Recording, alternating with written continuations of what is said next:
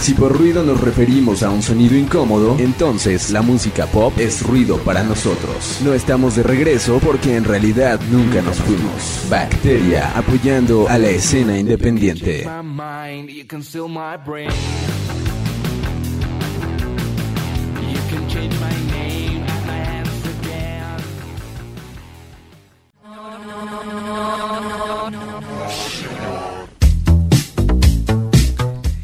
Hey, qué rollo con el pollo, sean bienvenidas y bienvenidos y bienvenidas a este nuevo episodio del podcast de Bacteria Radio. El Chacal está en los controles, en la producción de este programa, Andrew Martínez aquí en micrófono Big Bacteria. Seguramente si ustedes, seguramente sí son adictos al internet, habrán visto que últimamente está en boca de todos esta nueva serie, bueno más bien es un documental de, de Netflix llamado El estafador de Tinder, que la net está, está muy buena, esa, esa sí la terminé de ver completa. no sé, cuando algo me llama la atención, la verdad es que sí. A pesar de mis 30 años, digo, resiste, tú puedes no quedarte dormido.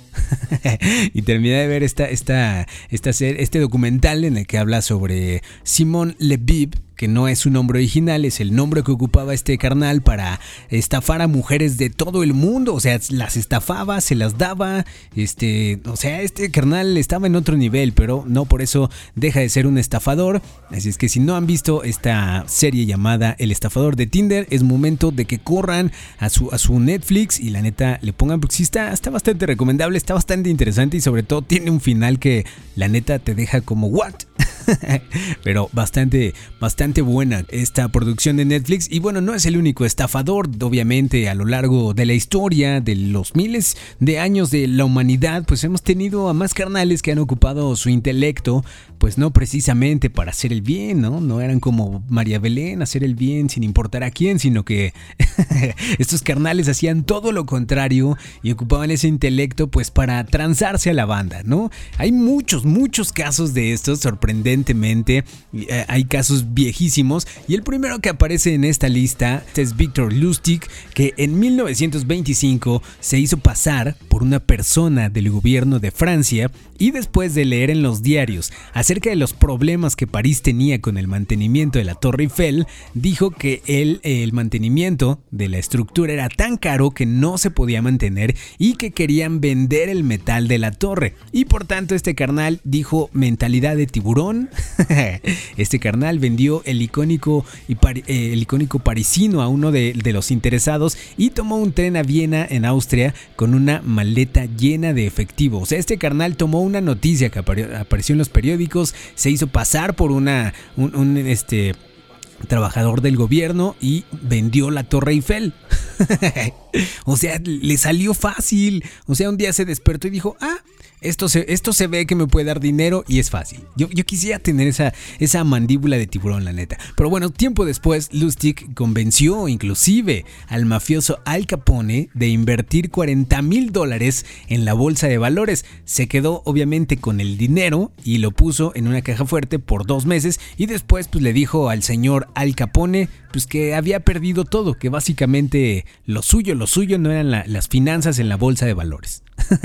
Imagínate que le dices al mismísimo Chapo Guzmán, señor Chapo, deme usted dos millones de dólares, yo los voy a invertir en la bolsa, usted no se preocupe y después de esos dos meses le dices, señor Chapo, perdí todo su dinero, lamento informarle que perdí su dinero. O sea, el Chapo no te va a dejar así nada más como así, ¿eh?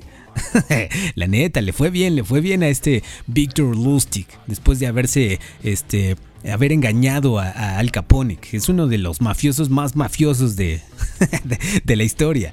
También tenemos la historia de Frank Abagnale. El caso sucedió en la década, en la década de los años 60 y inclusive se llevó al cine con éxito la película llamada Atrápame si puedes. Eh, Frank William Abagnale comenzó como embaucador con un fraude que consistió en escribir cheques falsos de su propia cuenta sobregirada. O sea, se estaba, se estaba pateando el trasero a sí mismo. pero no, no, se oye mal, pero no está tan mal. La neta es que este, este carnal también, Frank Abagnale, también tenía, tenía mandíbula de tiburón porque obtuvo más de 40 mil dólares imprimiendo su número de cuenta en una ficha de depósito en blanco y la colocaba dentro de un montón de fichas reales en el banco y en cinco años tuvo ocho identidades distintas. Este ya no era bipolar ni tripolar lo que le seguía. Una de las más recordadas es cuando justamente Frank Abagnale eh, durante un periodo de dos años se hizo pasar como piloto de aerolínea eh, de Panam para eh, sacar vuelos gratis alrededor del mundo y tal como sucede en este film que ya mencionamos, Atrápame si puedes, después se hizo pasar por un pediatra en un hospital en Georgia. Yo me hubiera hecho pasar por ginecólogo, me hubiera dado una divertida. bueno, no lo sé, todo, el mundo cree que es divertido, pero ya cuando estás ahí dices, uh, no debía haber estudiado esto, ¿no? pero bueno, tenía un diploma de leyes falso de Harvard y así pasó el examen para obtener el trabajo de, en la Procuraduría General del Estado de Luisiana. ¿eh? O sea, aquí hay, otra idea, ¿no? No estamos aconsejando nada, pero este carnal, si hubiera sido mexicano, hubiera ido ahí al centro histórico, hubiera sacado su certificado de preparatoria y se hubiera inscrito a la universidad.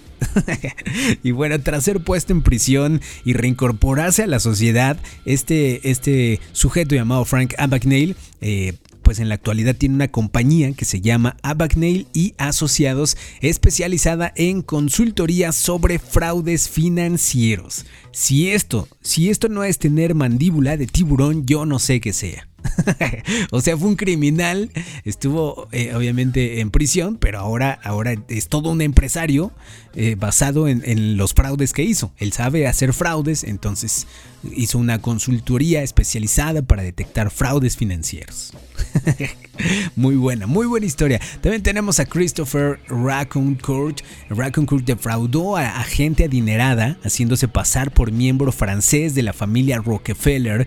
Y para llegar a Estados Unidos usó muchos nombres distintos y en Los Ángeles se hizo pasar inclusive por un productor de cine para adultos, no, no es cierto, nada más era un productor de cine, un boxeador e inclusive un ejecutivo. Usaba nombres como el de su mamá, Sofía Loren, o sus tíos, cheque nada más, ¿eh? sus tíos Oscar de la Renta y Dino de Laurentins. Y se relacionaba con varias celebridades, incluso se casó con la modelo de Playboy Pia Raids y tuvieron un hijo a quien bautizaron como Zeus. ¿Qué tal, Use? Es que estos, estos tipos, o sea, hacen fraudes, aparentemente y ante la ética están haciendo cosas malas, pero la verdad es que sus vidas les han salido muy bien. O sea, este, este carnal, aparte de, de tener mucho dinero, inclusive se casó con una modelo de Playboy.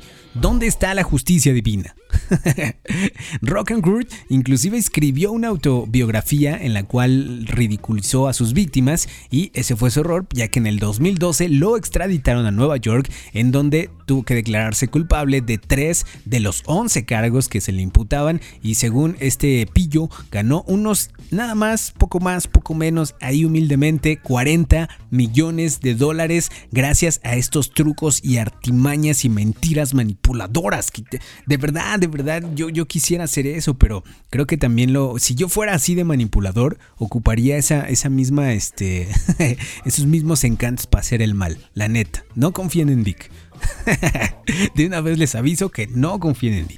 Pero bueno, también estamos eh, con, este caso de Ferdinand Dimara, eh, que fue miembro de la Armada de los Estados Unidos en 1941 y que empezó nuevas vidas usando los nombres de sus compañeros del ejército, sus compañeros de la Armada. Después fingía suicidios y empezaba una nueva vida con otro nombre. Se hizo pasar por psicólogo, pero después la Armada y la Naval se dieron cuenta y fue a prisión durante 18 meses. Y bueno, su más famosa trampa fue eh, pasar por un, hacerse pasar por un cirujano en la guerra contra Corea. Hizo, inclusive, hizo operaciones y combatió infecciones con penicilina hasta que obviamente lo descubrieron porque dijeron, oye carnal, la nariz no iba ahí. y creo que, creo que no te, está, no te está yendo muy bien combatiendo las infecciones, se nos están muriendo demasiados. Entonces lo reportaron y también sirvió eh, de inspiración para la película El Gran Impostor. Y este carnal Ferdinand de Mara murió en 1982 mientras hacía creer a la comunidad que era un ministro bautista. ¿Qué tal, eh? O sea, de, verdad que son historias de aventura dignas de película. Por eso es que está esta película del gran impostor. No, no sé, es que no sé si, si, si aborrecer a estos personajes o la neta declararme fans de ellos. O sea, este, este brother se hizo pasar por cirujano, inclusive hizo operaciones. Bueno, aquí también ha sucedido, ¿ah? Sí, tienes razón, Check. Aquí ha pasado lo mismo, hay, clínicas de belleza en las que hacen operaciones y de repente las cosas no salen bien, ¿verdad, señora Alejandra Guzmán? Pero bueno, también tenemos el caso de David, de David, de David Hampton, que era afroamericano y como no podía entrar en esta famosa discoteca Estudio 54 en Nueva York, en, hace muchísimos, muchísimos años, pues él dijo que era el hijo del actor Sidney Poitier y lo dejaron ingresar inclusive como una celebridad. Comenzó a usar la identidad de David Poitier para comer gratis en los restaurantes. También, esto, esto me suena mucho a la vida de los influencers, pero bueno, ocupaba este nombre para comer gratis en los restaurantes. También convencía a mucha gente de dejarlos vivir con ellos en sus casas o inclusive de prestarles dinero. Entre sus víctimas están las estrellas de Hollywood Melanie Griffith, Gary Sinise y Calvin Klein. Oye, pensé que Calvin Klein solo hacía calzones. Me vengo a enterar que una estrella de Hollywood en este momento. Pero bueno, en 1983 Hampton fue arrestado, arrestado, ¿eh? fue arrastrado, arrestado y convicto por sus fraudes y se le ordenó pagar 4.490 dólares a sus víctimas. Su historia inspiró también la película de 6 grados de separación y murió debido a complicaciones por el SIDA en el año 2003. ¿Será este, esto sí habrá sido justicia divina? No lo creo porque para tener SIDA debiste haber tenido mucho sexo, mucho sexo con un montón de mujeres y si andaba en el mundo de Hollywood, seguramente muchas de esas mujeres eran, eran este, modelos y actrices famosas. Pero bueno, cosas, que pasan, cosas que uno no entiende, la verdad. Eh, también tenemos el caso de Chasey Chasey, no, ¿cuál Chasey? Cassie, de Cassie Chadwick. Este es el caso de una, de, una canadiense nacida como Elizabeth Bigley eh, y a la edad de 22 años fue arrestada en Woodstock, Canadá por falsificación, pero fue liberada tras declararla loca.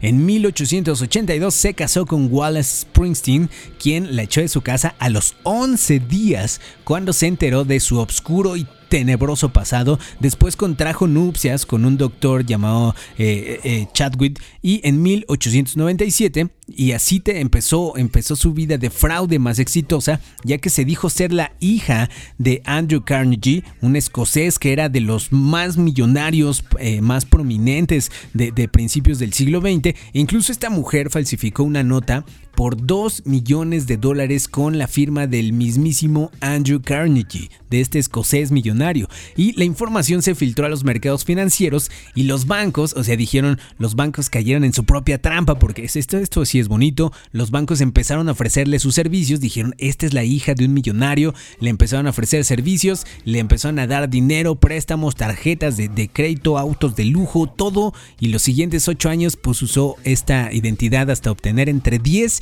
y 20 millones de dólares. Y obviamente, pues sabía gastar, pero nunca les pagó. ¿No? Eso pasa, nunca presten dinero, ¿eh?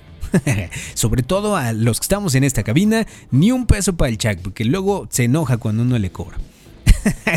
no, no es cierto, Chuck. Mary Baker, Mary Baker es otra chica que aparece en esta lista. En 1817, un zapatero en Inglaterra conoció a una mujer algo desorientada, con ropas exóticas, que hablaba en un lenguaje que nadie podía entender. Y los locales trajeron extranjeros incluso para ver qué idioma hablaba esta mujer. Decían, no le entendemos absolutamente nada, eh, que hay que traer extranjeros para ver de dónde viene esta mujer. Hasta que un día, un marinero, un marino por portugués tradujo la historia de esta mujer. Ella decía, decía ser una princesa carabú de la isla de Havasu en el Océano Índico que había sido capturada por piratas, quienes después la tiraron por la borda y nadó hasta la orilla. En las siguientes semanas, la representante de esta exótica realeza fue la favorita de los dignatarios locales, usaba arco, usaba flechas, nadaba sin ropa, qué, qué agradable sujeta.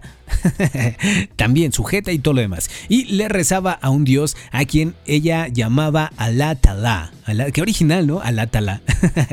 Adquirió ropas exóticas y se le hizo un retrato eh, que salió inclusive en los diarios de aquella época. Y finalmente la verdad, la verdad salió a flote porque toda mentira cae por su propio peso. Eso dice siempre mi papá y la neta es que sí es cierto. Ella era la hija de un zapatero, su nombre verdadero era Mary Baker, nació en Devon, en Inglaterra, y había sido sirvienta en varios, en varios palacios del Reino Unido, pero no encontraba un lugar para quedarse, así es que se inventó, se inventó un idioma falso como producto de su imaginación mezclado con palabras gitanas e inclusive intentó hacer lo mismo en los Estados Unidos, en Francia, en España, pero sin la misma suerte. Su historia fue la base para la película La princesa Carabú. ¿Qué tal, eh? o sea, esto, esto pasa muy seguido, ¿no? Inclusive en los exorcismos, cuando la gente comienza a hablar y dicen, oh, está hablando en un idioma que no entendemos, posiblemente no sea un idioma, posiblemente se esté inventando todo en ese momento. y obviamente nunca vamos a conocer esa lengua muerta, que realmente no es una lengua muerta. Pero bueno, otro de los, de, los personajes que aparecen en esta, esta lista me, está gustando, ¿eh? Estoy pensando en emprender una, una vida de, de embaucador. ¿Viste, viste, no sé si ustedes seguramente habrán visto una nota también recientemente en la que un youtuber, no de aquí, no, vamos a quemar a nuestros youtubers locales ni estos famosos influencers, pero un, un, youtuber en alguna parte del mundo, pues le hizo creer a, a la banda, a sus seguidores, que debían invertir en una nueva criptomoneda y el, pum, el problema fue que esa criptomoneda la inventó él mismo. Así es que obviamente la gente invirtió un montón de dinero en esa criptomoneda porque ¿por qué consultar a un asesor financiero cuando puedes hacerle caso a tu youtuber favorito? ¿Estás de acuerdo? Entonces invirtió mucho dinero y oh sorpresa, pues que se compra un Tesla. Este carnal dijo, mm, ya tengo dinero, a base de mis criptomonedas se compró un Tesla y todo el mundo se dio cuenta de que habían sido engañados por este carnal. Y pues ya, lamentablemente no van a recuperar su dinero de sus criptomonedas porque nadie los obligó a comprarlas. Solo fue una recomendación y ellos hicieron caso. Pero en fin, vayamos con el siguiente. Está Wilhelm Boyd. Eh, se trata de este impostor alemán. A mí me gusta mucho cuando hablo en alemán. checa esto, Chuck. He estado mejorando. Wilhelm Boyd que se disfrazó como militar de Prusia en 1906 y se convirtió en el famoso capitán de Köpenick. Esta, historia está bastante divertida, la neta yo diría qué tamaño de blanquillos tenía este Wilhelm Boyd. en 1906 compró partes del uniforme usado de un capitán y ya en la municipalidad de Köpenick en Alemania fue al cuartel de la Armada paró a cuatro granaderos y un sargento en su camino de regreso al cuartel y les dijo que fueran con él y obviamente estos carnales, estos soldados pensaron que realmente él era un capitán y le obedecieron, o sea, realmente no era capitán, solo se compró la ropa de un capitán, se creyó su personaje y dijo, "Ah, voy a este a este este cuartel de la Armada a ver qué sucede." Luego mandó inclusive a arrestar al secretario del pueblo y al alcalde por sospechas de malos manejos de fondos y los llevó junto con el tesoro, ah, más bien con el tesorero, bueno, puede que sea su tesoro, pero era el tesorero de Berlín para interrogarlos y Boyd les dijo a los guardias que quedaban, eh, que se quedaran en sus, en sus puestos por media hora y se fue a la estación del tren. En el tren se cambió otra vez la ropa, se puso ropa de civil y se fue. O sea, prácticamente hizo una travesura, ¿no? una travesura que cualquiera de nosotros hubiera hecho con un traje de militar y el impostor fue arrestado y sentenciado a cuatro años en prisión por falsificación, obviamente por hacerse pasar por un oficial y por tomar prisioneros indebidamente. Pero pese a todo esto, la neta es que la opinión pública estaba a su favor y el Kaiser alemán lo perdonó en el año de 1908, pues las autoridades finalmente pues les pareció divertido lo que hizo, ¿no? la verdad es que sí, se rifó, se rifó con esa tricuñuela, esa, esa broma estuvo bastante chida. ¿Quién, quién, quién en su sano juicio se iría a meter a un cuartel militar disfrazado de militar y les daría órdenes a, todos ellos? O sea, con esa seguridad de que no sospechen que eres un farsante. Y en algunas escuelas alemanas inclusive enseñan la vida de este ciudadano, eh, de este ciudadano llamado este ya, ya lo perdí. William Boyd, y, no es visto como un criminal, sino como un héroe folclórico que supo sobrevivir y enfrentarse a las contradicciones del gobierno,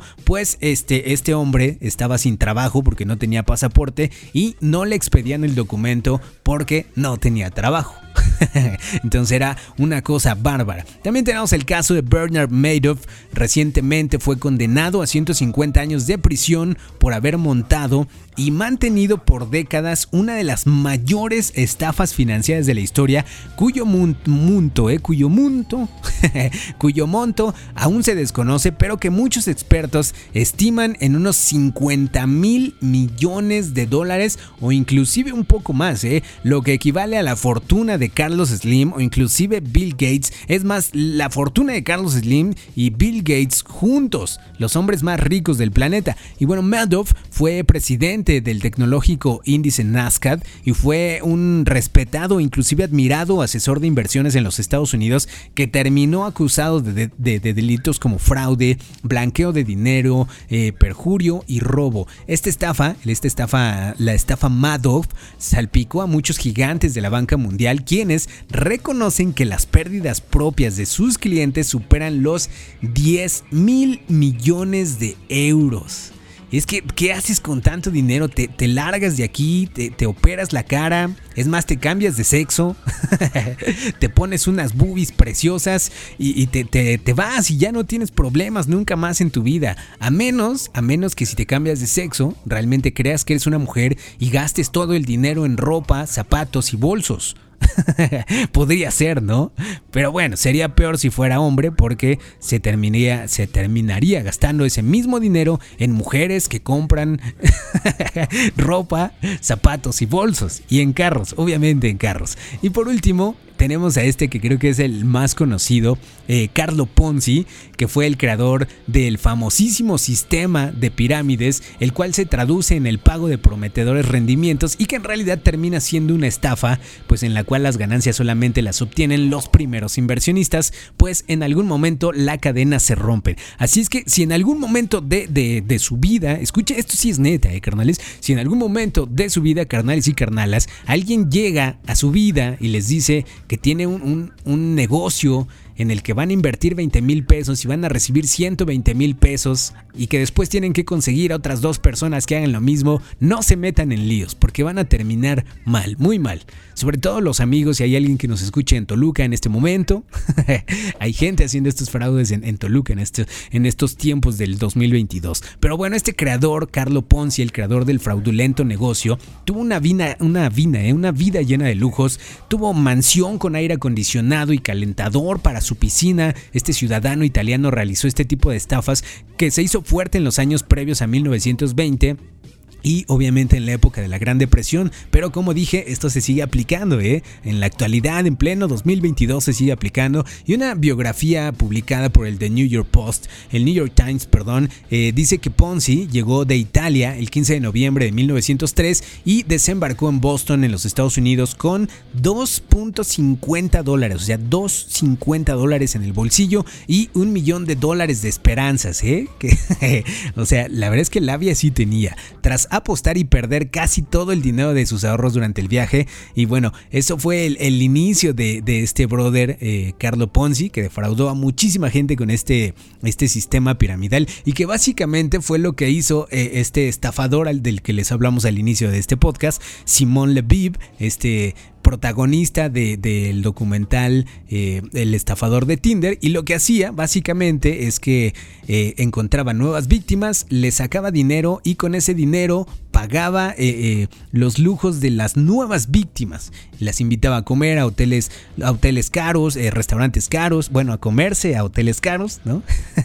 a comer a restaurantes caros, las, las llevaba en limosina, en jet y cuando estaban enganchadas le sacaba dinero para volver a invertir ese dinero en nuevas presas, nuevas víctimas. Y así es como funcionaba. Este carnal nunca invirtió nada de su dinero. Siempre se gastó el dinero de pues mujeres que cayeron en sus redes. Y la neta es que tengo miedo. Tengo miedo porque qué tal que este carnal llegue aquí y yo la neta sí soy débil. yo sí soy débil. Yo, hombres, hombres con dinero, la neta, no puedo con eso. Pero bueno, ya nos vamos. Muchísimas gracias. No caigan en fraudes, carnales. No confíen en Vic, no confíen en, nadie de esta cabina de radio. es que el dinero, el dinero corrompe, Chuck. La neta es que uno, uno puede decir, no, yo soy una persona honesta, pero ¿para qué mentimos? Nosotros no somos honestos. Si a nosotros ustedes nos, depositan una lana, no la van a volver a ver.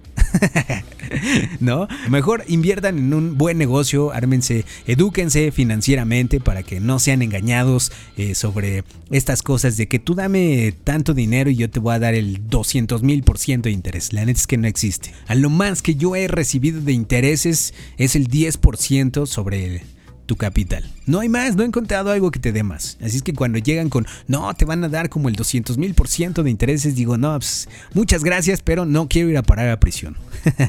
Así es que ya nos vamos, pásensela bien, nos escuchamos en el siguiente podcast. Esto fue el podcast de Bacteria Radio. Adiós.